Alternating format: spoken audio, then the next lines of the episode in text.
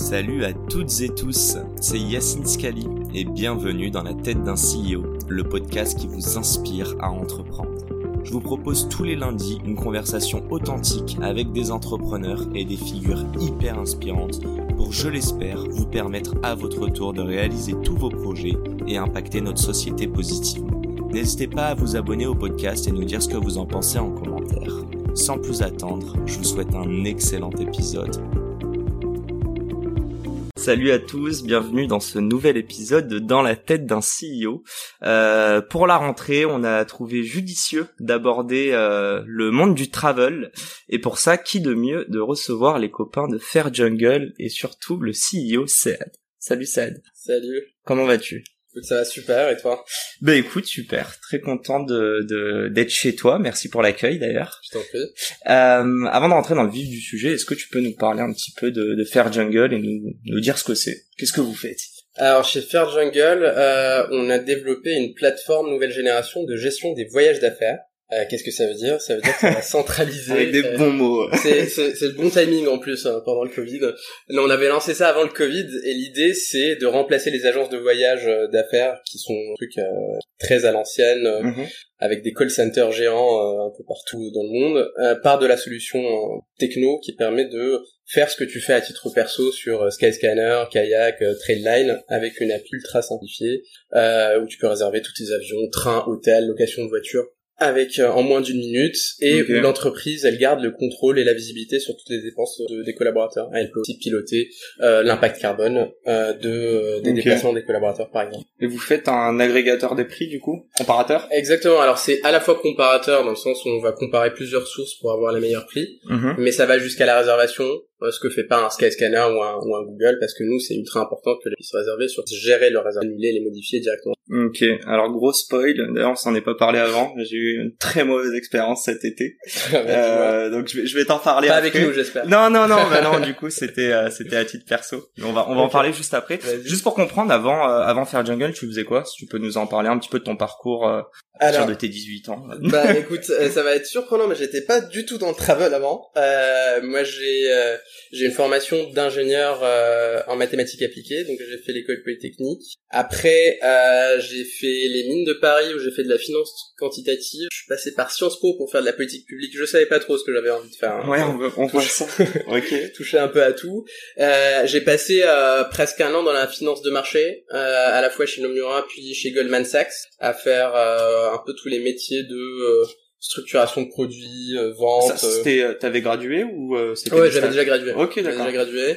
Et après, euh, j'ai fait ça à Londres. Après, j'ai décidé de rentrer à Paris, à la fois pour des raisons perso et pro. Mhm. Et euh, je me suis découvert une passion pour le conseil en stratégie. Donc j'ai rejoint McKinsey. J'ai passé presque cinq ans là-bas. Euh, et euh, Quel- genre de mission du coup là-bas? Alors un peu de tout, hein. c'est c'est ultra généraliste comme cabinet. Euh, moi après j'ai j'ai commencé à me spécialiser sur euh, les missions de stratégie, c'est-à-dire euh, dès qu'il y a euh, des sujets de développement, de lancement d'un nouveau produit dans un nouveau marché, euh, dès qu'il y a des sujets de euh, restructuration de la boîte par exemple, ça c'est des sujets stratégiques et ça c'était un peu ma spécialisation Et toute industrie du coup? Toute industrie. Euh, j'ai fait un peu de tout. Après, ben, j'ai fait beaucoup plus tout ce qui est FMCG. FMCG, c'est la grande distribution. J'ai des clients comme Danone, L'Oréal, les grands classiques. Et j'ai fait en parallèle d'autres trucs qui m'intéressaient, qui étaient des politiques publiques. Euh, donc c'est le lien avec, euh, avec Sciences Po. Et donc tu te retrouves euh, au Maroc à faire euh, des de la préparation d'accords de libre échange entre euh, le Maroc et l'Europe, euh, des missions passionnantes. Eh ben écoute, euh, en plus je m'adresse à un Marocain et c'est un peu la première fois que je pense qu'on en discute. C'est comment de euh, ouais de, de bosser avec le Maroc, si tu peux faire la- une comparaison entre guillemets avec la France. Euh, juste essayer de comprendre un petit peu. ça, ça va être diffusé au Maroc ou pas? Euh, pas. Est-ce que je me allez. censure ou pas? Admettons qu'il parle pas français. Oui. Euh, Est-ce qu'il y a une différence euh, Oui, euh, culturelle. La façon de travailler. Après, c'est une- euh, moi j'étais chez McKinsey et donc la culture de la boîte était très américaine. Et il y a une forme d'homogénéité euh, entre euh, la façon de travailler de tous les consultants chez McKinsey parce que c'était tellement formaté. Tu vois, tu sais, McKinsey c'est un peu euh, ah, c'est une- ça peut être c'est pas du tout une secte mais euh, il y a un côté ultra ultra euh, formalisé et formaté dans la dans la façon Ouais, de, former quoi. les gens il y a des codes et du coup tu parles à un consultant de Tokyo c'est pareil qu'un consultant qui est à Madagascar. Euh, et globalement euh, tu, ce que tu vas sentir comme différence c'est plutôt au niveau des clients pas au niveau des consultants. Donc nous on a la même approche on a le même discours tout le monde parle anglais. Euh, en revanche les clients culturellement en termes des attentes en termes de comment les aborder comment les convaincre euh, l'importance de, des storylines. Est-ce que c'est plutôt des gens qui vont être sensibles à, aux factuels, aux analyses, ou plutôt des gens qui vont être sensibles à la, la fluidité de, du discours et la fluidité de, de, ton, de ta story? C'est plutôt, tu t'adaptes à la typologie du client, à la culture du client, mais globalement, la, la façon de faire l'émission, le consultant, il est fait exactement de la même façon quel qu'il soit. C'est un peu la valeur d'une de, grosse boîte comme McKinsey, c'est finalement, euh, tu peux sourcer les, les meilleurs consultants de n'importe quel pays pour les ramener sur une mission particulière parce que justement, c'est les meilleures personnes pour ce client-là. Ok, très clair. Euh... Alors écoute, tu m'as dit, hein, je résume, euh, Polytechnique, les mines, Sciences Po, ensuite t'es allé chez Mac. D'ailleurs, t'as quitté Mac au bout de trois ans. T'avais gravi quel, quel écouchelon en interne là-bas? Je suis resté un peu plus de, un, peu plus de quatre ans, enfin presque cinq ans chez McKinsey. J'étais passé au bout de trois ans manager chez McKinsey. Mm-hmm. euh, ça, ce qui est assez cool chez, chez McKinsey, c'est si tu performes, bah tu passes assez vite euh, les échelons. Et, euh, et, et, le job de manager, et après j'ai fini en tant que senior manager, qui est le stade juste avant de passer junior part. Ok. Ma, ma question, tu la vois venir après tous ces badges. à quel moment tu t'es dit, t'avais quel âge euh, en fait J'avais du coup, euh, j'avais 29. Et à 29, ans, tu t'es dit, euh, je lâche tout et je monte ma boîte. Pourquoi? Et comment en fait? Et comment comment tu décides de faire ça? Euh, En vrai, euh, je pense qu'il y a, il y a forcément des raisons exogènes et, et des raisons personnelles. Euh, la vraie, la première raison, c'est que j'ai fait une rencontre. C'est que j'ai rencontré Samir qui est mon associé et qui était euh, à la fois quelqu'un avec qui j'avais bossé chez McKinsey, avec qui je m'entendais super bien. Okay. J'ai envie de te dire, c'est comme faire un gosse en fait. Je pense que globalement, t'as pas envie de le faire jusqu'à ce que tu rencontres la bonne personne. Okay. et euh, bah, c'est vraiment ça. Faire monter une boîte, c'est comme faire un gosse. Et, euh, et du coup, j'ai rencontré la bonne personne et on s'est dit, écoute, on a envie de faire un truc ensemble pas un gosse, mais en l'occurrence euh, une boîte. C'est lequel qui avait le plus envie C'était plus Samir, pour être très honnête. C'était Samir. Samir avait une vibe entrepreneuriale beaucoup plus ancrée. Samir avait déjà monté une boîte avant, avant de se lancer euh, chez McKinsey. Donc euh, euh et lui, il est big très dans le digital, très dans la tech. et moi, je suis plus le business guy, bon consultant, qui aime bien gérer les clients et du coup il y a une forme de complémentarité mais la, la vibe initiale elle venait complètement de lui hein. après euh, le, deuxième truc c'est pour être très très franc et très honnête c'est que c'est que j'avais fait le tour et que j'avais compris le métier de consultant et que je trouvais très intéressant en soi mais je voyais mhm. l'évolution derrière et je voyais pas d'excitation particulière par rapport à ce qui m'attendait derrière et que euh, pour quelqu'un avec un parcours aussi scolaire que le mien finalement euh, j'avais besoin d'une prise de risque et j'avais besoin de me dire tu te jettes dans un truc où tu sais pas si tu vas être bon euh, tu sais pas si c'est euh, euh, tu sais pas quel challenge tu vas affronter et c'est euh, c'est vraiment ça en fait. À titre perso je me suis dit c'est le genre de truc qui m'excite c'est le genre de truc où je sais pas comment je vais m'en sortir euh, et, euh, et j'ai identifié la personne avec laquelle j'avais envie de prendre ce risque-là. C'est comme ça que c'est parti. Euh, alors juste avant de parler un peu de l'identification, un peu du pain que vous avez résolu, mhm. euh, je trouve qu'il y a quand même un énorme gap entre euh, scolaire, euh, McKinsey et les grosses boîtes avant. Et là, tu me parles de monter ta boîte. du coup, ma question, est-ce que tu avais un ouais un a priori sur le monde des startups à ce moment-là? Qu'est-ce que ça t'inspirait? Je vais être très honnête avec toi. Hein je connaissais rien du tout du monde des startups quand j'ai monté ma boîte. Je connaissais rien du tout. Euh, C'est-à-dire, je pense que pendant les premiers mois, tu me disais ce que c'est qu'un site ou une série A, je t'aurais, dit ce que ça veut dire. C'est de l'argent. c'est, de, ouais, de l'argent. Maintenant, je sais, a priori. Euh, mais, euh, mais je connaissais rien du monde de startups. Euh, je, je comprenais euh, les entreprises, les grosses boîtes, donc même les PME, je maîtrisais pas trop, je dire. Mes connaissances financières, euh, qui n'étaient pas de la finance de marché, étaient limitées. Mhm. Je me lançais dans, je me lançais dans l'inconnu ce que je savais, c'est que euh, globalement, c'est euh, grosse exigence, euh, tu vois, c'est un peu Winamax, tu vois, gros bet, gros gain. si ça se passe bien, bah en fait, tu cartonnes. la daronne à l'abri, ouais, je suis pas sûr. ouais, c'est ça, en fait, c'est comme footballeur ou rappeur, c'est un peu le nouveau truc. Start-upper maintenant, tu te donnes 5 ans et si ça cartonne, c'est tant mieux, sinon c'est... Non, non, c'est, je me suis lancé dans le truc sans savoir ce que c'était. Et, euh, et, et j'ai découvert sur le tas, en fait, j'ai tout appris sur le tas. Ouais, la différence du foot où t'as des centres de formation, il y a des gens qui t'encadrent. Non, mais je trouve ça drôle euh, l'analogie. Ok, donc tu t'es lancé.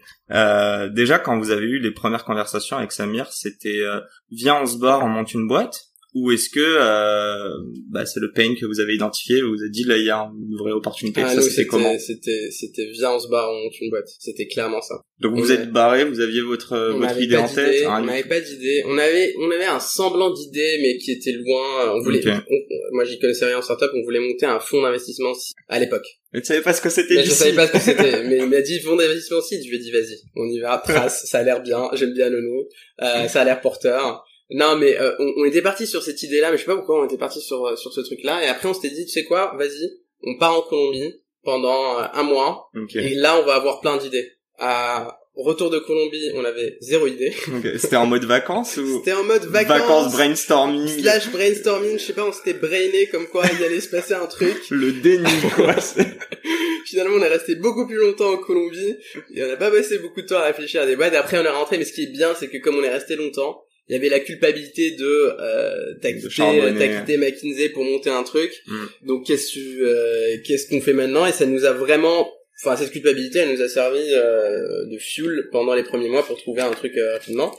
Et du coup, on a fait ce qu'on sait faire euh, bien euh, tous les deux, c'est de se dire euh, où est-ce qu'il y a une opportunité. En fait, le premier truc qui, on est parti d'un truc qui est, on s'est dit qu'est-ce qu'on a envie de monter? Et je pense que c'est une question fondamentale. Mhm. C'est quel genre de boîte t'as envie de monter? Au-delà de l'opportunité, au-delà du pain, tu peux avoir une approche opportuniste en disant il y a un truc à faire. Mais nous, c'était pas seulement ça. C'était une des trois dimensions qu'on avait établies. Euh, mais on voulait. Quand euh, tu dis quel genre de boîte, c'est bah, une startup, tu vois, quand tu montes, euh, que ce soit une entreprise, une PME, une startup, je pense qu'il y a beaucoup de gens qui se lancent en se disant euh, là, je sens une opportunité, ça peut rapporter de l'argent, ça peut être intéressant. Et je pense, j'ai l'impression qu'il n'y a pas beaucoup de gens qui se posent la question de quel genre de boîte j'ai envie de monter, enfin, dans quel genre de culture, quel genre de euh, de, de quel sous-jacent euh, peut m'intéresser euh, 5 ans down the line. Ok. Et je pense aussi, euh, il y a des questions du genre quel impact j'ai envie de société, quel impact j'ai envie d'avoir sur l'environnement. euh, ça, c'est des questions qui deviennent de plus en plus récurrentes. Euh, et nous, on avait aussi l'autre truc qui était euh, quel genre. Enfin, on s'est posé la question de qu'est-ce qu'on a envie, de, qu'est-ce qu'on a envie de faire et qu'est-ce qui- c'est quoi pour nous la réussite. Et en fait, pour nous, la réussite, on l'a définie très tôt comme on prend une industrie vieille et on la change. C'est vraiment ça, en fait. On, a cherché aussi des, des industries profondes, très larges, et, et on se dit, c'est pas comme ça que ça devrait être en 2021, à l'époque en 2017 quand on l'a lancé, et du coup on va essayer de vraiment euh, secouer le co- cocotier sur une euh, sur une industrie qui a très peu été touchée sur les 20 dernières années, et on va aller challenger les plus gros euh, mondiaux qui sont établis depuis 30 ans. Donc on voulait vraiment mettre la barre très très haut sur industrie ultra profonde, très vieille, et qui manque une disruption. Et du coup, bah, qui dit ça, ça veut dire que le potentiel est illimité, mais en même temps que le challenge est énorme. Et vous aviez identifié quelle industrie? Bah en fait, on a on avait atterri assez rapidement sur euh, on a un Excel encore aujourd'hui qui fait genre 150 lignes avec Ok. 150 idées de boîtes. Je pense qu'il y a 50% de ces boîtes là qui ont déjà été montées. Euh, et on avait fait euh, on avait fait une approche euh, une combinaison d'approches où Samir créait des idées from scratch. Il réfléchissait comme ça en mode euh, qu'est-ce qui serait bien? Euh, euh, et moi j'étais en mode je benchmark tous les business models de la planète, toutes les boîtes de la planète et j'essaie de voir si je peux transposer des business models intelligents sur des industries sur lesquelles c'est pas appliqué Ah oui, deux Euh, approches totalement différentes. complètement différentes. On les croisait, on se faisait du brainstorming et, euh, et au final, on a fait notre screening de 150 idées à 30, à 10, Et vous à avez 3. matché vous deux. Exactement. on a, on les a scorés sur plein de critères et après c'est devenu du test en mode, euh, on la teste avec plein de, plein de gens et, euh, et euh, pour voir en fait euh, déjà hein, si ça les inspirait, s'ils pensaient qu'il y avait du potentiel. Euh, et euh, assez rapidement on a atterri sur le tourisme parce qu'on sentait que sur le tourisme il y avait un truc à faire et surtout on a remarqué la dichotomie entre le tourisme de loisirs qui était ultra innovant, ça boomait de partout, il y a 15 000 boîtes géniales, il y a eu Mhm. Airbnb, Skyscanner, Google Flight, euh, des hoppers ou des trucs comme ça qui viennent de lever. Et t'avais le voyage d'affaires où globalement t'avais rien depuis euh, depuis 15 ans. Ok. T'avais c'est encore euh, des American Express, des Carlson, Carlson wagon lit, hein, le truc s'appelle wagon lit donc euh, rien Ah contre eux, mais ça, ça te dit en fait euh, déjà dans le branding euh, le l'ancienneté du truc. Euh, et du coup tu te dis euh, tu te dis ok il y a un truc à faire. Et euh, une fois que tu rentres, c'est assez marrant, c'est qu'une fois que t'es rentré dedans que tu te rends compte de de l'immensité du challenge. Ok. Euh, poursuivons du coup, moi il y a une question qui me qui me taraude. Mhm. Euh, là vous lâchez donc en 2017 vos postes. Mhm. Euh, vous avez une idée vague ou plus ou moins vague en tête.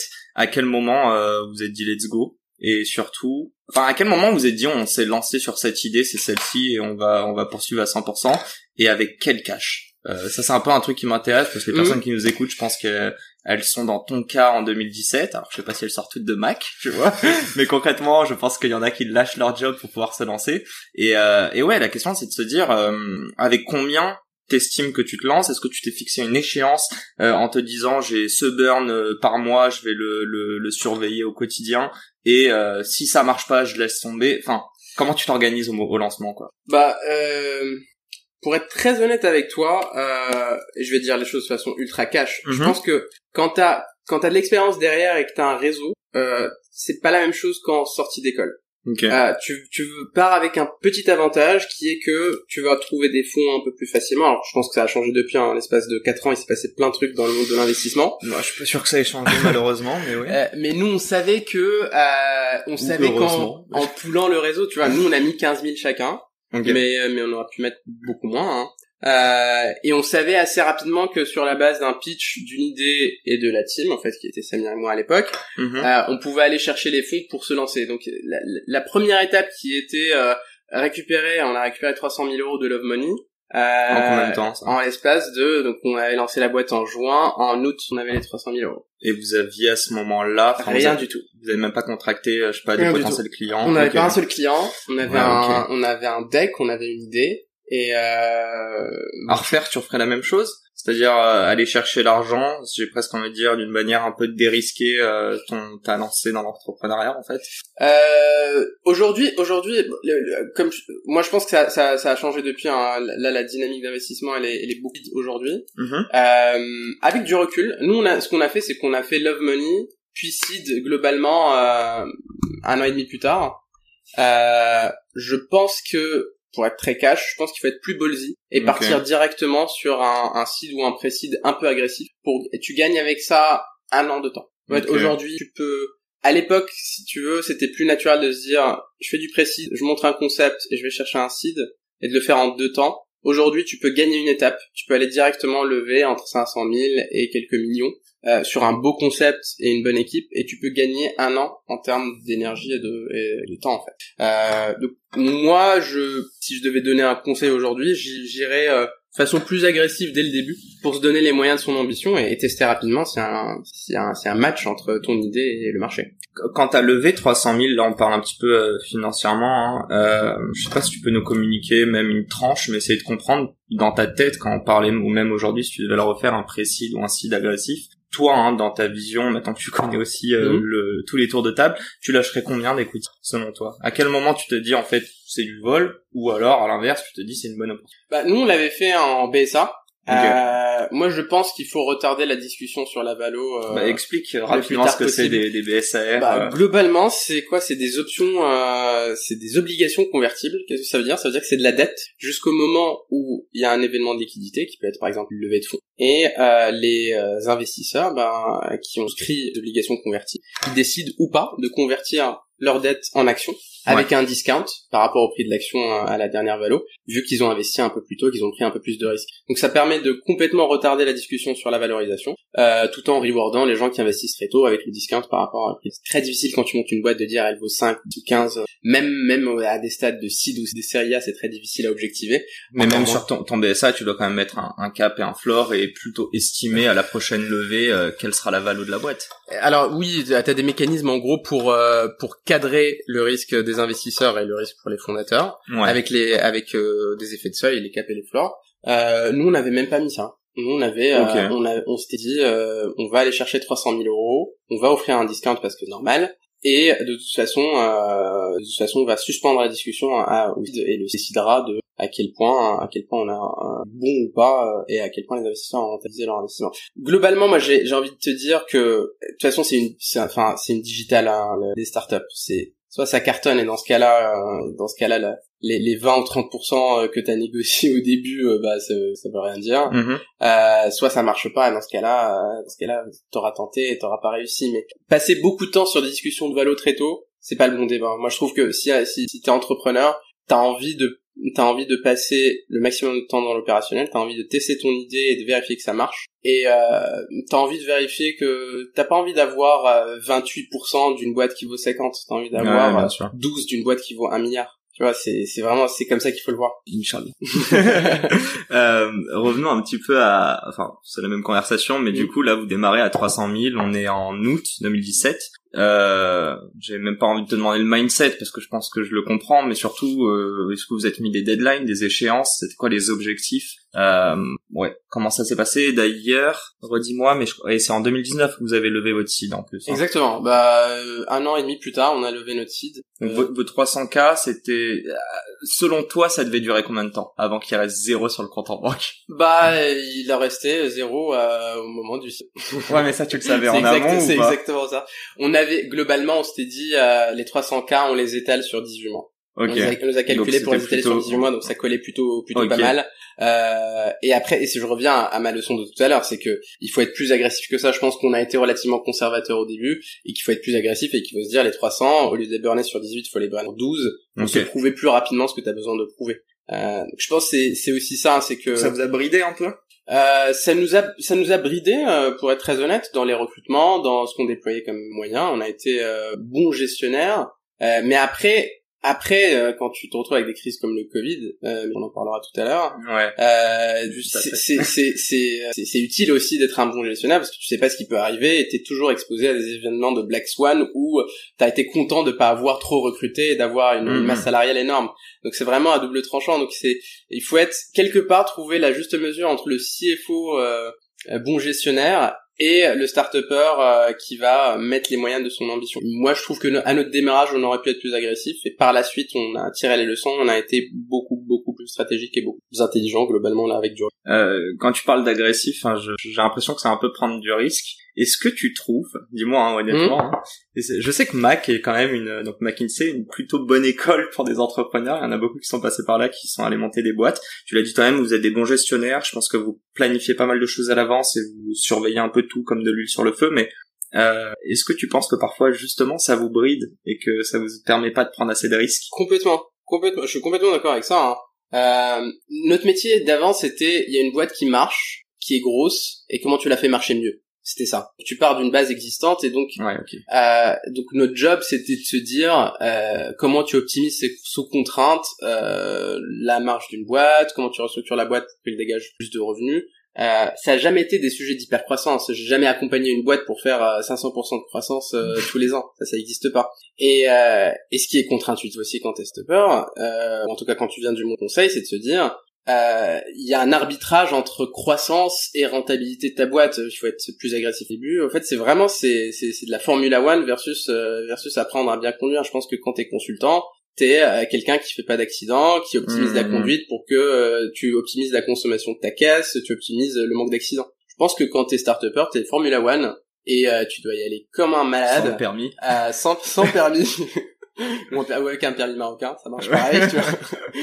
Et, euh, et surtout dans le début. Euh, et du coup, tu dois y aller rapidement pour notamment valider tes hypothèses, parce que tu navigues dans le flou. Quelle que soit ta boîte, tu navigues dans le flou au début. Tu sais pas c'est quoi ton positionnement, tu sais pas c'est quoi ton marché, tu sais pas c'est quoi ta proposition de valeur. Mmh. Et il y a rien qui va te le dire à part le tester en réalité. Euh, alors que quand tu prends, quand tu conseilles une boîte, la boîte existe depuis 15 ans, t'as énormément de data, énormément d'historique, t'as tout le marché, euh, les data de marché que tu peux utiliser, et donc quelque part tu fais de l'optimisation sur l'existant. Quand t'es une startup, euh, t'as as envie d'être innovant, tu crées un, un nouveau marché, tu, tu éduques un nouveau marché, donc quelque part, enfin, et c'est ça le côté le plus excitant, c'est euh, tu navigues dans l'inconnu. Et pour naviguer dans l'inconnu, bah autant avoir la réponse en trois mois qu'en qu'en neuf mois. Ok. Ouais, donc tu vas beaucoup plus vite en fait, tu fais des sprints euh, en termes de tester même des nouvelles features. Exactement, euh. exactement. Enfin, tu partout en fait, partout en, en, en développement produit, en, en, stratégie commerciale, surtout en stratégie commerciale. Je pense sur la, je pense qu'il y a une dichotomie aussi, enfin une séparation à faire entre sur la partie produit et sur la partie euh, sur la partie commerciale. Moi, mon avis, hein, mais à, à à fact-checker, euh, c'est c'est que sur le commercial, il faut être plus agressif et plus ballsy et plus risqué. Sur le produit, il faut être plus long terme et réfléchir plus en mode vision où est-ce que je dois aller euh, et préparer l'avenir. Parce que euh, à trop vouloir coller au marché, à trop vouloir faire plaisir aux clients, mm-hmm. tu innoves pas. C'est vraiment le truc de, euh, de Henry Ford, de si on m'avait demandé d'inventer euh, des d'aller plus vite d'un endroit A à un endroit B euh, j'aurais si, si j'écoutais les gens j'aurais fini par inventer des chevaux qui allaient plus vite ouais ok euh, et euh, et en vrai si t'as envie d'être innovant il faut trouver la juste mesure entre écouter ses clients et s'écouter soi-même. Il faut avoir une vision et, et un, un, horizon assez clair. Sur la partie commerciale, je pense que c'est plus c'est plus cowboy, plus ouais. vas-y, teste plein d'approches, essaie de voir ce qui marche, essaie de voir quels sont les disques qui marchent, quelle est la bonne proposition de valeur, et tu... Et, euh, et ça a pris combien de temps, justement, avant que la première version du produit voit le jour? Euh, Bah, nous, on a fait... Euh, nous, on a une histoire un peu particulière, parce qu'on a pivoté euh, début 2019, on a passé une première année sur un concept. Nous, nous l'idée, c'était de disrupter le voyage d'affaires, et le premier angle qu'on avait pris, c'était de l'optimisation tarifaire et on s'était dit on va venir en surcouche par rapport aux agences de voyage euh, pour euh, encourager les voyageurs à bah, consommer moins en mhm. termes de déplacement professionnel et en les incentivant euh, sur la base de des économies qu'il faut. Plus tu économises pour la boîte, plus tu gagnes de thunes et l'entreprise elle est contente parce que tu économises. Donc on était venu comme ça en se disant ça dépense trop, on va trouver un moyen intelligent de encourager les gens à être à traiter l'argent d'entreprise comme si c'était le leur. Et euh, sauf que, sauf que, alors c'est ultra intéressant, c'est pour ça que les, les leçons qu'on en tire aujourd'hui, c'est de, de, tester plus rapidement et de vérifier. Euh, c'est qu'il s'est passé deux choses. Un, c'est que ça marchait un peu trop bien. euh, et c'est contre-intuitif, mais on a arrêté un truc qui marchait un peu trop bien, parce qu'on faisait 30% d'économie chez Pernod Ricard et d'autres boîtes. Euh, mais ça a créé des tensions en interne, parce qu'il y avait des gens qui doublaient leur salaire avec Fair Jungle. Mais non. Ce qui a engendré un effet collatéral. À... Ah, les filous. Ah ouais, c'est incroyable. Hein. Mais cette, euh, la culture du cashback n'est pas très française, elle est très américaine. Et du coup, ça a créé des tensions à l'interne et on s'est retrouvé assez rapidement à gérer euh, des trucs opérationnels ultra complexes. C'était pas, pas la boîte qu'on voulait monter. On voulait pas monter une boîte euh, euh qui était beaucoup trop opérationnelle, beaucoup trop dans l'accompagnement, dans le customer success. On voulait monter une boîte techno on voulait monter un truc innovant techno. Et le deuxième truc qui s'est passé, c'est qu'on n'avait pas rencontré un seul client. Je pense que j'avais rencontré 500 clients sur la, les 9 premiers mois. Il n'y en avait pas un seul client qui s'était pas plaint de son agence. Pas un seul. Qui nous avait pas dit, mais pourquoi vous voulez pas remplacer l'agence de voyage? Pourquoi vous voulez pas remplacer l'agence de voyage? Quand t'as 500 personnes qui te disent qu'il y a un problème, c'est qu'il y a, c'est que c'est ça l'opportunité. Et c'est pour ça qu'il faut être, euh, je parlais de tester en conditions réelles, c'est que tu vas, tu navigues dans le flou, et c'est vraiment qu'en te frottant au client que tu comprends exactement le pain point et que tu identifies où est-ce qu'il y a l'opportunité. Et la vraie opportunité en l'occurrence dans ce marché-là, c'est de remplacer les agences de et comment comment tu remplaces une agence Excuse-moi de t'interrompre, mais euh, moi je pense un peu en mode euh, start-up et notamment levée de fonds par la suite. Euh, J'imagine qu'on t'a on t'a bien parlé de scalabilité. Euh, pour le coup, l'agence euh, te permet pas forcément de faire ça. Donc comment vous vous l'avez fait Bah en fait, tu le te rends compte qu'aujourd'hui, aujourd'hui les agences de voyage, 70% de leur coût, c'est des bonhommes dont le job c'est de raccrocher au téléphone, de prendre ta demande et de l'exécuter. Ok. Ok. Donc c'est encore un truc très à l'ancienne. Euh, enfin, faut visiter les agences de voyage aujourd'hui, hein, c'est assez scandaleux. C'est d'ailleurs la raison pour laquelle quand tu vas sur un eDreams ou sur un Opodo, euh, tu vas te retrouver avec. Euh, il faut pas, faut pas dire des noms. non, non, non, non, je rigole. je, comme je te dis, j'ai eu une tellement mauvaise expérience cet été. Mais ça nous est tous arrivé de essayer de check, de, de payer et de se rendre compte, bah en fait le truc il a pas été réservé ou le prix a changé la dernière minute. dès que t'as un souci avec ta réservation, tu passes 45 minutes avec un call center et ils te remboursent pas. Euh, et, euh, et, des fois tu reçois des confirmations euh, de avec une carte bancaire qui est pas la tienne, un truc ultra ultra opaque. Et quand tu creuses l'industrie, en fait, il y a encore beaucoup beaucoup beaucoup de manuels dans cette industrie. Beaucoup de manuels. C'est des gens qui vont aller. C'est pas du tout automatisé. Les technos sont ultra anciennes. Et euh, et tu te dis en, en 2020, c'est inconcevable aujourd'hui euh, de devoir pour réserver un Paris Toulouse ou un Paris Bordeaux mhm. euh, passer par euh, quelqu'un de physique euh, il y a des choses très bien il y a des choses automatisées et nous ce qu'on a pris c'est qu'on a pris une feuille blanche on a regardé tous les besoins des voyageurs on a regardé tout le cycle de voyage de A à Z hein. et on s'est dit ok on redesign le parcours du voyageur. Et on n'est pas une agence qui est là pour exécuter des ordres basiques. On va accompagner le voyageur de A à Z pendant son parcours pour qu'il soit autonome, pour que ça lui fasse gagner en productivité, pour que ça coûte moins cher, euh, et pour qu'ils voyagent tranquille. Euh... Donc euh, juste à ce moment-là, quand tu parles de pivot, vous avez rajouté donc pas que l'avion, mais j'ai mis tout ce qui est accommodation. Euh... Exactement. Bah du coup, euh, du coup, on est là, on n'était pas, on, on était juste une surcouche d'optimisation. En fait, on, on a intégré tout le reste de la chaîne de valeur. On est devenu l'agence de voyage. Alors, on est réglementé agence de voyage, mais on n'aime pas le terme agence, sinon on pense à call center et compagnie. Mhm. Euh, mais derrière ça, il fallait euh, bah, pouvoir euh, faire les réservations effectives et pas faire de la redirection vers un site web. Euh, gérer les réservations, c'est-à-dire de pouvoir agir dessus, les annuler, les modifier en autonomie. mais aussi plein plein de trucs auxquels on pense pas aujourd'hui. Toute la partie check-in, récupération QR code, avoir l'information de à quel moment faut partir pour choper son train, et plein de trucs assez marrants qu'on est en train de développer en ce moment, avec l'idée de se dire, maintenant quand tu voyages, t'es pas en stress. T'as un truc qui te permet de tout faire sur la même application, euh, web et mobile. Euh, et t'as plus le truc de euh, je vais appeler un call center, j'espère qu'ils vont me répondre, je vais passer 15 minutes au téléphone avec et ma boîte elle a payé 40 balles pour l'opération. Ok. Et donc vraiment tu positionne comme tiers de confiance. Enfin, t'es vraiment la personne qu'on va appeler en cas de problème. Alors, je raconte ma galère. mais euh, moi, je partais là cet été en, Côte d'Ivoire. J'ai eu la superbe idée de, de prendre Air Algérie au, au vol retour. ne jamais prendre Air Algérie. Je fais de la mauvaise pub, mais vraiment. Et, euh, pareil, j'ai réservé sur euh, GoToGate, qui est un, un, un, agrégateur. Euh, mon vol a été annulé, mon vol au retour, la veille de mon de, mon départ. Donc évidemment, je suis quand même parti. Euh, ma question est simple. Donc évidemment, j'ai perdu 350 balles au passage. Bien sûr. Est-ce que tu fais euh, de l'assurance en fait? Comment ça marche dans ce cas-là? Est-ce que c'est la compagnie aérienne qui est parce que moi, ce que me dit GoToGate, c'est euh, démerde-toi avec la compagnie, nous on peut rien faire, la politique de la compagnie. Bon, je pense que tu la connais, c'est impossible de les avoir au téléphone, ils font pas de remboursement, c'est l'État derrière carrément. Donc euh, donc voilà, c'est un petit peu comprendre demain ou alors est-ce que tu blacklistes certaines compagnies, comment ça marche? En fait, aujourd'hui, nous, ce qu'on a compris, c'est que tu peux pas être juste une couche intermédiaire. Tu peux pas juste te dire, euh, c'est la responsabilité du fournisseur, euh, désolé euh, EasyJet ou n'importe quelle boîte. Ciao, bye. Euh, voilà, c'est ton problème à toi, gère avec eux. Merci pour Surtout pour un voyageur d'affaires, un voyageur d'affaires, un voyageur de loisirs. Euh, on va dire, il a eu 20 ans d'expérience traumatisante et il y a clairement un truc à faire à ce niveau-là hein, sur la partie qualité de service. Et on a des collègues Ulysse qui font ça très bien sur le parti B2C. Mais dans le B2B, c'est inconcevable de transférer la responsabilité à, au fournisseur. Et donc, en tant qu'agent, ton job, c'est un que les informations euh, soit ultra explicite et facilement accessible aux voyageurs. Deux, de lui donner la main pour qu'il, ça c'est ce qu'on fait nous, euh, de lui donner la main pour qu'il puisse agir sur son billet ultra facilement. Et trois, dans des cas d'urgence comme le tien, bah, qu'il ait un seul interlocuteur, qui soit ultra réactif et qui gère le problème pour lui. Donc nous, on va avoir à la fois la plateforme technologique qui te permet de l'essentiel, on va dire 95% de tes use cases tout seul.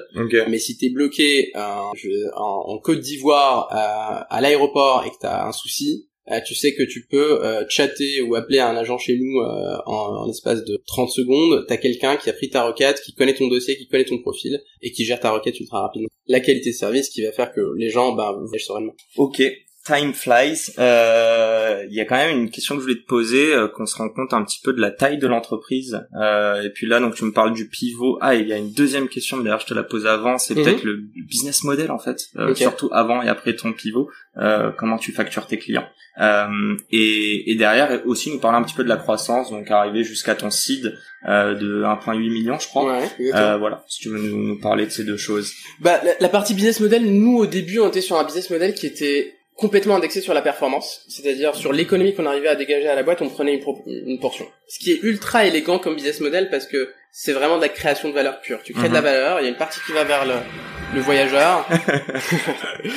euh, des bruits autour, hein, les aléas du direct. C'est ça. Euh, t'as une partie qui va, va aller à l'entreprise et une partie qui va vers nous. Donc c'est parfait comme modèle. Alors les modèles à la performance sont très élégants, mais ils sont très très complexes pour une question très simple qui est la baseline. C'est-à-dire qu'il faut savoir à partir de sur la base de quoi tu calcules l'économie. Okay. Euh, et donc ça c'est des longs débats, de longues discussions qu'on a fini par craquer un moment, mais c'est les modèles à performance faut sont, enfin faut faire très attention, il faut bien bien bien bien les les construire. Euh, et quand on a pivoté comme on était euh, finalement en fait on est euh, si tu veux le, le, mot le plus proche c'est une SaaS enabled marketplace. Okay. parce que c'est un c'est un, un modèle qui c'est un business model que j'aime beaucoup parce que euh, euh, tu fais pas porter au client. J'aime beaucoup les business models où tu fais pas porter au client euh, l'essentiel du, du, prix de ta plateforme. Quand tu la partie SaaS c'est juste pour bah, la partie la partie SaaS exactement la partie SaaS c'est la partie enfin IP pour la partie logicielle de contrôle de reporting. Euh, et la partie, d'ailleurs, la plus intéressante en termes de business model, c'est que tu es apporteur d'affaires à tous les hôteliers, tous les loueurs, toutes les compagnies aériennes et les compagnies de train dans le monde. Et donc, normalement, as, logiquement, tu as une partie du gâteau. Et donc, euh, quelque part, bah, tu vis de deux revenue streams différents. Euh, et euh, et c'est assez élégant parce que bah, tu, tu, as beaucoup de marge de manœuvre sur ton price point, parce que comme tu sais que tu as d'autres ressources revenus et tu peux en activer plein d'autres, bah, tu peux être plus ou moins compétitif sur la partie SaaS. Après, après, moi, je suis, nous, on a beaucoup posé la question de est-ce qu'on fait pas porter de, de coûts aux clients en fait. Il y a un business model où sur tu du variable en termes de commission. potentiellement, non, même même passer sur du full gratuit. Hein, c'est de dire finalement, on se rémunère exclusivement de chez nos fournisseurs et ça peut être un positionnement assez fort. Après, nous, notre conviction, c'est de se dire que à partir du moment où tu rends un service avec une vraie valeur ajoutée au client, c'est un peu bizarre de pas le pricer. Mm. Euh, c'est quelque part de ne pas ne pas reconnaître ou en tout cas euh, dégrader la proposition de valeur que tu apportes au client. Donc si ton service il apporte quelque chose au client, il y a aucune raison qui ne paye pas pour. Et surtout en fait c'est c'est un vrai test en fait parce que tu sais que ton client est intéressé par ton produit, il est willing to pay.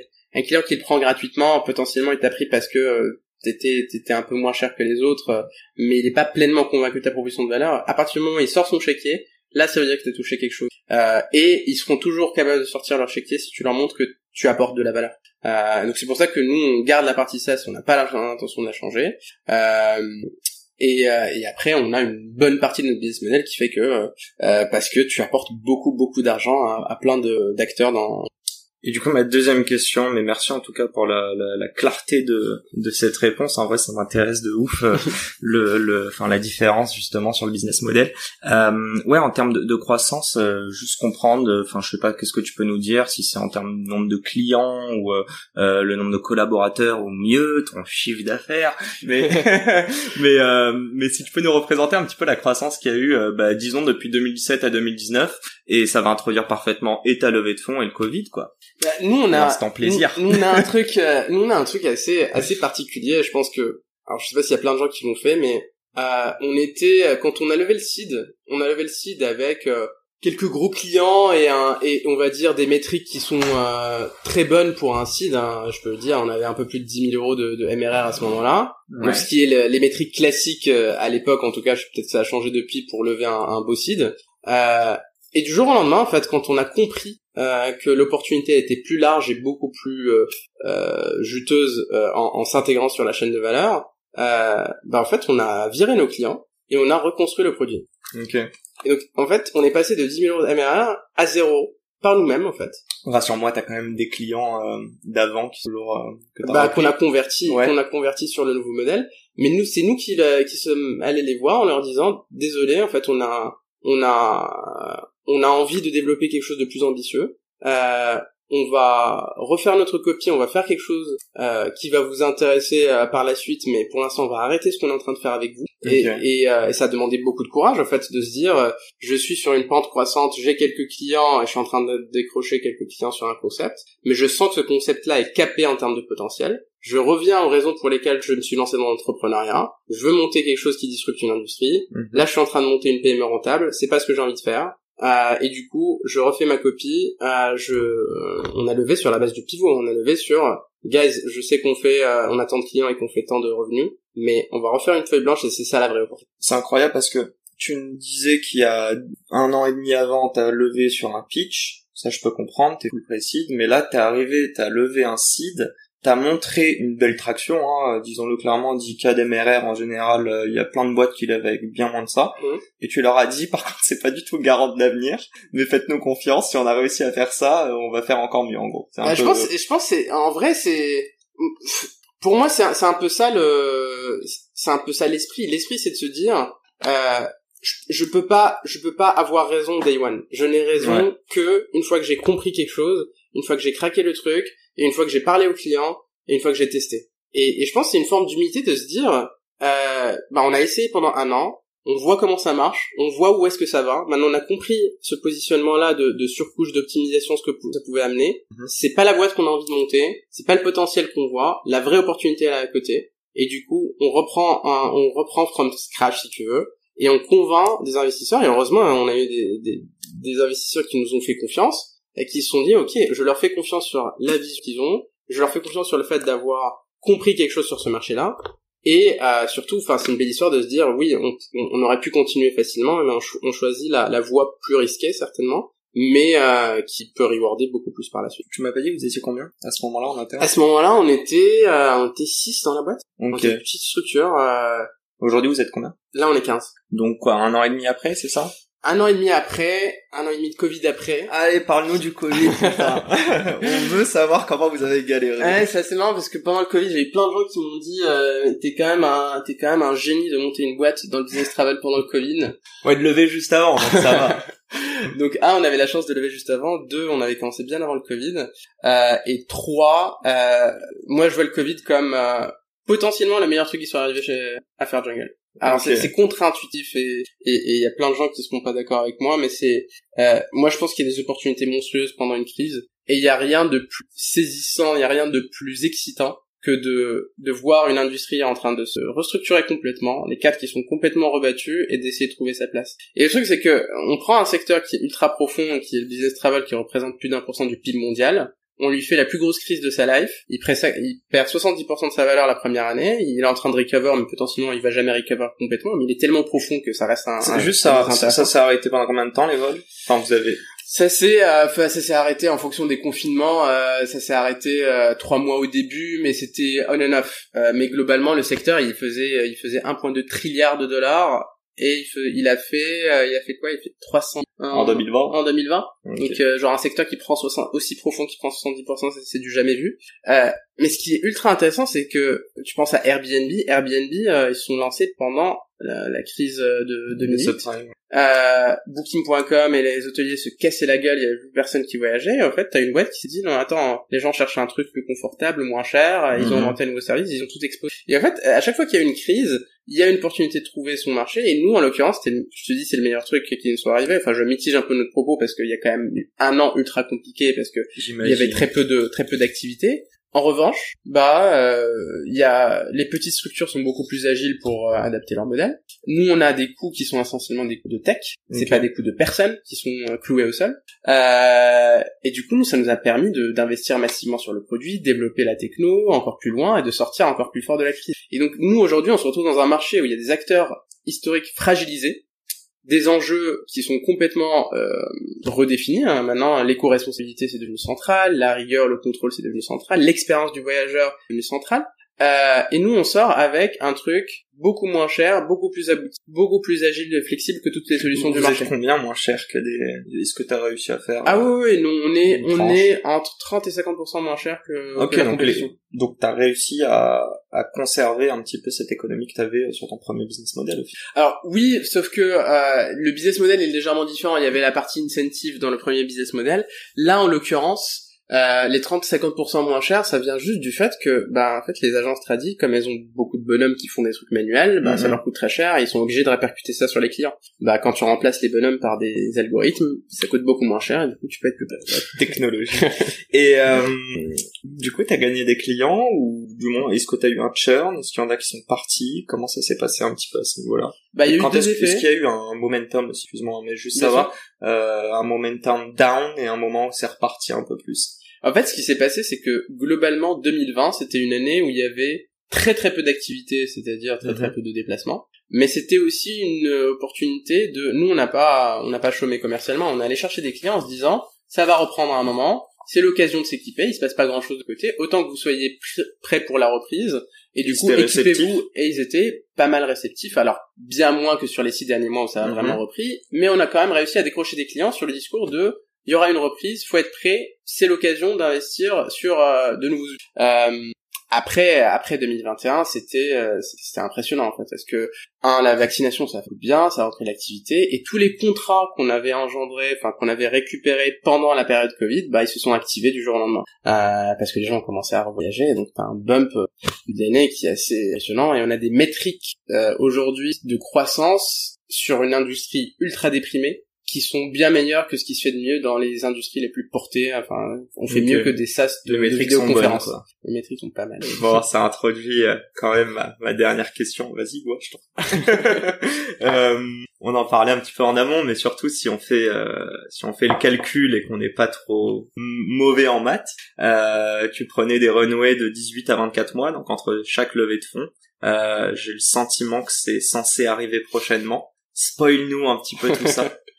Euh, alors on, on, on, prépare une levée euh, là dans les dans les prochains mois euh, et, euh, et je vais être très transparent mais les, les questions qu'on se pose aujourd'hui c'est des questions euh, assez confortable. En fait, c'est des questions de riches. On, on, choisit. Je pense que les gens lèvent en se disant, bah en fait, c'est la série A, donc il faut lever tant parce que tout le monde lève. Mhm. Et il y a un peu un, un effet moutonnier de t'es censé faire ça.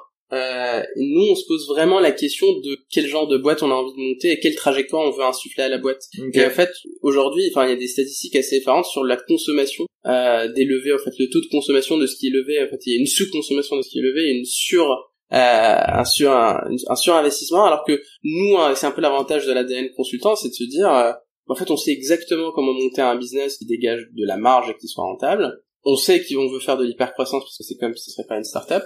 Et du coup, on essaie de calibrer la trajectoire de notre levée pour qu'elle réponde à ces deux objectifs-là. Et on va pas en mode, euh, oui, on va lever euh, 15 millions parce qu'on a vu toutes les boîtes dans le secteur lever. Euh, on est plus en mode, euh, bah, limite, c'est un réflexe de, private equity et beaucoup moins de vie de se dire, euh, quelle est la bonne trajectoire pour à la fois, bah, en fait, profiter du momentum et accélérer ta trajectoire, mais en même temps, euh, enfin, euh, avoir une, une approche rationnelle par rapport à la croissance, par rapport à l'implémentation de ta boîte, et pas se poser des questions cinq ans plus tard comment tu rentres.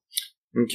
Il y a un sujet de, d'ailleurs, je, enfin, je sais pas si c'est déjà le cas, mais d'internationalisation peut-être ou euh, Ah, complètement, euh, complètement. En fait, l'avantage de notre, et justement, c'est, c'était- c'est quoi le gros enjeu de la série A En Sans que tu nous spoil Ah ouais, non, le gros mais- enjeu de la série A, il y en a, il y en a plein, il y en a plein, plein. Euh, bah, il y a un enjeu euh, tech où euh, on a, enfin, j'ai- j'aime pas la fausse modestie, mais je pense qu'on a euh, la meilleure expérience euh, de, de voyage d'affaires sur le marché européen, en tout cas. Euh, Merci, donc Samir, on veut, on merci Samir, hein, clairement pas moi. Euh, on a, euh, on a plein, plein, plein d'idées sur la partie tech pour vraiment euh, être irrattrapable en termes de, de edge technologique. Donc, je pense qu'il faut jamais se reposer sur ses lauriers et toujours, toujours se différencier par rapport à la compétition.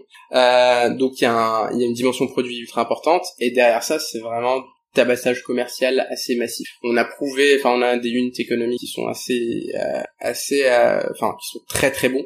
Et du coup là l'idée c'est d'y aller beaucoup plus fort. On a été bon gestionnaire pendant la crise parce que c'est ce qu'il fallait. Euh, c'est ce qui nous a permis de survivre. C'est pour ça qu'on est encore une petite équipe euh, euh, aujourd'hui. Mais là c'est le moment d'y aller, euh, d'y aller franco parce que tout le marché est en train d'être distribué et là il y a un boulevard. Il y a clairement Je t'embête quand même. Après, ça, je te pose mes deux trois petites questions à la fin, mais là vraiment sur euh, sur, si tu me parlais de la compétition. Ouais. Alors je sais pas si c'est euh, Trip Action euh, Ouais. qui est aux US ou peut-être il y en a d'autres. Euh, bon eux en l'occurrence ont livré plus de 600 millions, mais euh, comment tu les rattrapes? Est-ce que c'est vraiment, est-ce que selon toi c'est par euh, euh, ouais un, un avantage compétitif sur la tech et l'expérience user? Est-ce qu'il y a d'autres choses? Est-ce que vous avez prévu d'aller aux US du coup? Comment ça se passe Euh, Du moins c'est quoi les C'est une bonne question. les Euh, réflexions actuelles C'est une bonne question. Moi, je pense que euh, je, je pense que le marché du business travel est tellement profond. Enfin, que là on parle là on parle de TripAction qui est une des boîtes qui a le plus cartonné sur ces dernières années malgré la crise. Et euh, TripAction fait euh, 2 milliards de transactions par an sur un marché qui fait 1,2 trilliard. Donc c'est Ouais, c'est- ok. c'est du 0,015%. Enfin, c'est c'est ridicule. Euh, donc déjà, un, c'est un marché tellement profond que ça sert à rien d'essayer d'être euh, le plus gros. En fait, faut trouver, faut trouver sa niche. Faut trouver sa niche et une niche dans un marché aussi profond, c'est un truc qui vaut plusieurs milliards. Donc c'est une question de positionnement. Euh, là, si on rentre un peu plus dans le détail, TripAction, leur positionnement, qui est un play intelligent, qui est je veux remplacer Amex et Carlson Wagoni sur les grands comptes. Donc je veux avoir des clients comme Thales, comme McKinsey, euh, qui font plusieurs centaines de travel. Et Mhm. moi, ma proposition de valeur, elle est autour de euh, j'ai un service global, j'ai des call centers partout dans le monde et un front un peu sexy. Ok. Notre positionnement, c'est qu'on prend tout le reste. Tout le reste, c'est quoi? C'est tout le mid-market. Toutes les boîtes entre 50 jusqu'à euh, 5000 personnes euh, qui veulent, qui ont pas forcément une footprint euh, mondiale, mais qui ont une footprint euh, européenne, euh, qui veulent pas payer 25 euros la transaction comme chez TripActions, euh, et qui sont capables d'autonomiser les voyageurs euh, et qui n'ont pas besoin d'avoir des call centers partout dans le monde. Euh, et toute cette, et ce, ce marché-là est déjà beaucoup plus massif que le marché des Ouais. euh, beaucoup moins bien desservi, plus facile à acquérir, mais surtout euh, la façon de ce- ce- c'est un, c'est un public qui va pas être qui va pas être conquis par euh, une stratégie commerciale agressive, mais par un, un produit qui soit supérieur. C'est des oubliés un peu, tu penses, de, euh, de tes compétiteurs? C'est les, euh, on va dire, c'est les, c'est une stratégie qui est euh, qui requiert un positionnement produit et un edge produit beaucoup plus fort, parce que euh, parce que sur pour réussir dans ce marché-là, c'est ça qui est compliqué. Euh, tu vas avoir besoin de à la fois une force commerciale pour, euh, pour tabasser, mais aussi d'un word of mouth qui, qui est incroyable. En fait, ton churn est beaucoup plus simple que euh, de devoir lâcher euh, 10 000 de tes collaborateurs. euh. Exactement. Ouais. Exactement.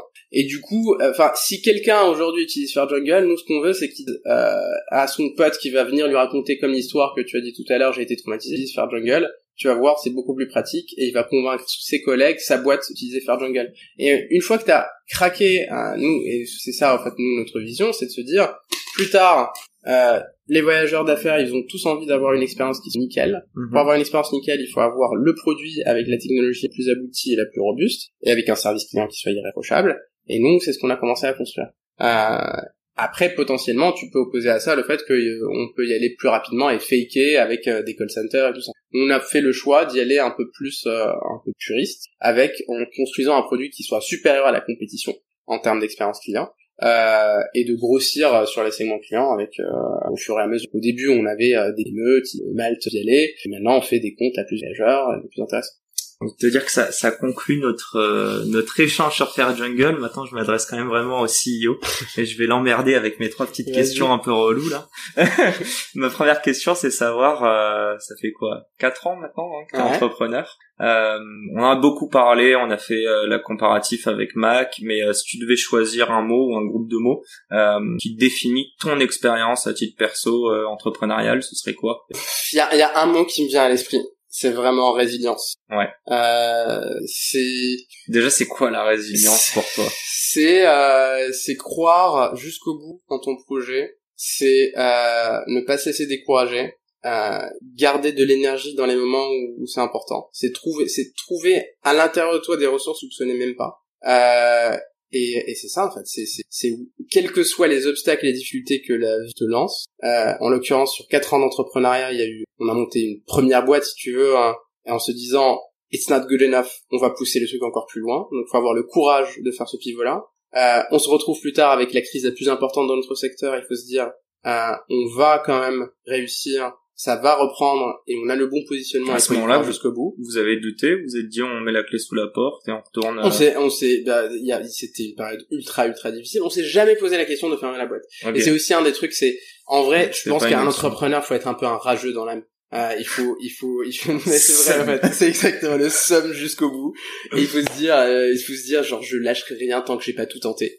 Euh, nous, la question de fermer la boîte, ça s'est jamais posé. On nous a proposé de racheter notre boîte et on a refusé à deux reprises. Euh, pour des prix qui étaient pas assez pour des prix attrayants. pour des prix qui étaient euh, pour être très cash euh, euh, très euh, on va dire euh, intéressants à titre personnel pour les fondateurs euh, déceptifs pour les investisseurs euh, ça leur rendait leur thune et nous on, on s'achetait un appart à Paris globalement Ouais, mais Euh, derrière tu perdais ton bébé. Quoi. mais tu perds ton bébé, tu perds ta crédibilité aussi, hein, parce que je pense qu'un entrepreneur, et Ouais. s'il a séduit les investisseurs, c'est parce qu'il a une vision et qu'il a une ambition. Et surtout parce qu'on s'est dit, euh, qu'est-ce qu'on va, qu'est-ce qu'on va cash out euh, un appart parisien quand on veut, quand à la base on a investi euh, quatre ans de notre énergie, de notre life à essayer de faire un truc. Et c'est, et c'est ultra important de se rappeler pourquoi t'as monté ça en fait à la base. Et à la base avec Samir et Bertrand qui nous a rejoint, qui est notre troisième co-founder, une petite euh, botte secrète euh, qui on s'est dit ok on a envie de disrupter cette, cette, cette industrie là et on, et on s'arrêtera pas tant qu'on qu'on le fera pas.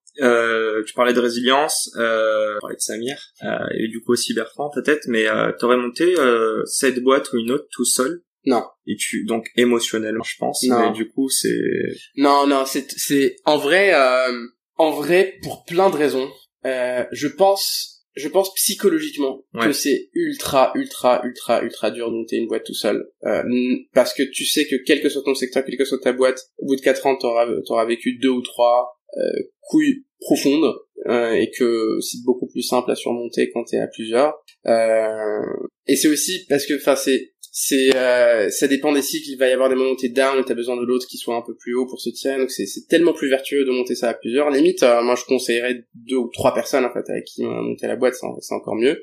Euh, et pas réfléchir dans des logiques de euh, quelle part de la boîte je vais garder. En vrai si t'as monté une boîte c'est que vous soyez deux ou trois c'est très bien Euh, l'objectif Ouais. c'est pas de garder un maximum ou alors c'est un peu bizarre en fait comme motivation première faut qu'elle soit successful quoi. et, et le deuxième, c'est que c'est que en vrai, c'est des c'est des métiers en fait euh, fondateurs, c'est des métiers différents. Les les les, les piliers d'une boîte au début, hein, t'as un, t'as un pilier qui est plus on va dire vitrine, t'as un pilier qui est visionnaire, t'as un pilier qui est un peu plus opérationnel, t'as un pilier qui est digital et tech. Et, euh, et c'est bien en fait de partir avec les bonnes bases. Et je pense qu'il y a très peu de gens, ou potentiellement qu'il y a personne, qui a tous ces piliers-là. Et, et je pense que l'intelligence première d'un entrepreneur, c'est de s'entourer, c'est de connaître ses forces et, quoi. et ses faiblesses, exactement. Et de se dire, cette personne-là, elle m'apporte euh, un, on s'entend super bien et, et, et, notre dynamique marche super, super bien. J'ai un respect profond pour son intelligence, j'ai un respect profond pour son expertise, et, euh, et viens on monte un, on monte un truc ensemble. C'est à nouveau, hein, je reviens à ma métaphore de bébé, hein, enfin tu fais ça tu fais ça avec les gens avec lesquels tu te dis euh, sur la sur la j'ai pas d'enfant hein, mais je je question qui à mon âge se pose.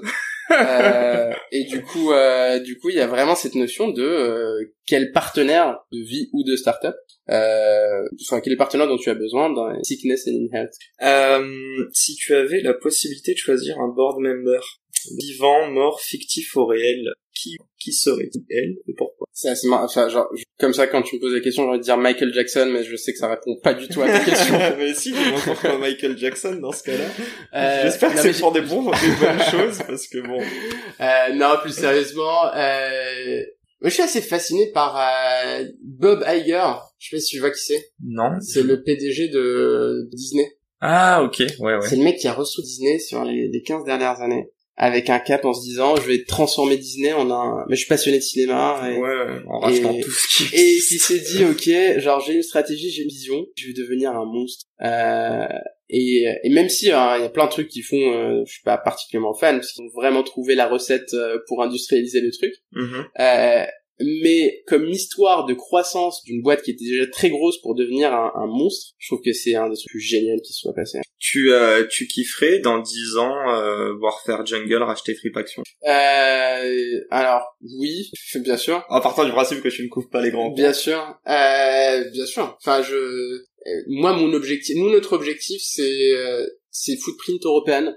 Okay. et déloger le leader en Europe euh, qui est une boîte espagnole qui s'appelle Travel Perk sur un sur le créneau digital qui est qui justement a un positionnement un peu hybride en mode on est digital mais on a quand même un call center de 100 personnes à Barcelone au cas où. Euh, et du coup c'est ça notre pour les galères. Exactement pour les galères. Euh, et du coup euh, du coup nous on a une vision très claire c'est à à trois ans trois cinq ans on déloge Travel Perk en Europe qui est déjà une boîte qui est très très grosse et très successful. c'est ça la vision. Après, si tu me dis dans 10 ans, euh, je rachète Triple Action, non, mais j'ai envie d'acheter Amex et potentiellement Disney. Bon, on se refait un podcast dans 10 ans. Bon, merci beaucoup, Sad. Merci de m'avoir accueilli chez toi. Merci pour Merci à tous ceux qui nous ont suivis jusqu'à la fin et à, à dans deux semaines pour un nouvel épisode. Ciao, ciao. Ciao. Et c'est la fin de cet épisode. Si cet épisode vous a plu, n'hésitez pas à nous soutenir en nous mettant 5 étoiles sur les plateformes, en vous abonnant évidemment et en nous laissant des commentaires. C'est très important et ça fait toujours plaisir. Hâte de vous retrouver la semaine prochaine.